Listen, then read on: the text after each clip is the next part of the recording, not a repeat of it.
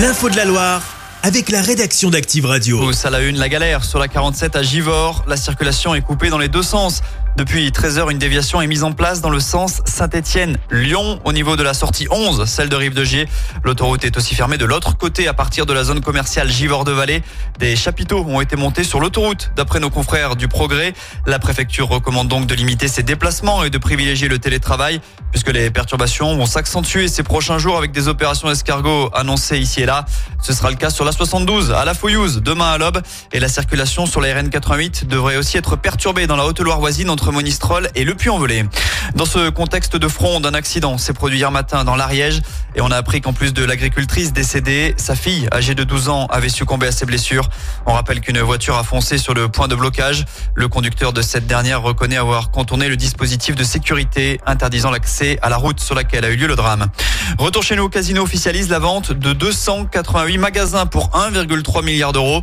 Une annonce qui intervient alors qu'une entrevue est en cours au siège social à Château-Cru entre direction et dans le détail, 98 magasins de grande taille vont devenir des Auchan et 190 autres sites vont passer sous le pavillon d'Intermarché.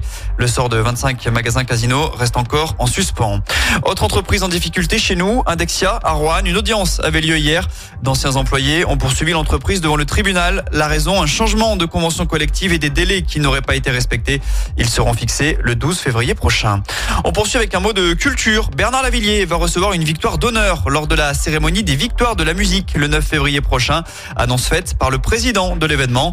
D'autres Stéphanois avaient reçu un trophée récemment. Le duo Terre Noire avait été sacré révélation masculine de l'année. C'était en 2022. Et puis en foot, Saint-Etienne reverdi. La SS s'est imposée 1-0 hier soir à Pau pour le compte de la 21e journée de Ligue 2. Dylan Chambaud est l'unique buteur du match. Les Stéphanois sont désormais sixième du championnat à trois petits points du podium avant de recevoir Amiens samedi à 15h. Ce sera dans le chaudron. Chaque semaine, vous êtes plus de 146 000 à écouter Active uniquement dans la Loire. L'actu locale, les matchs de la SSE, les hits, les cadeaux, c'est Active.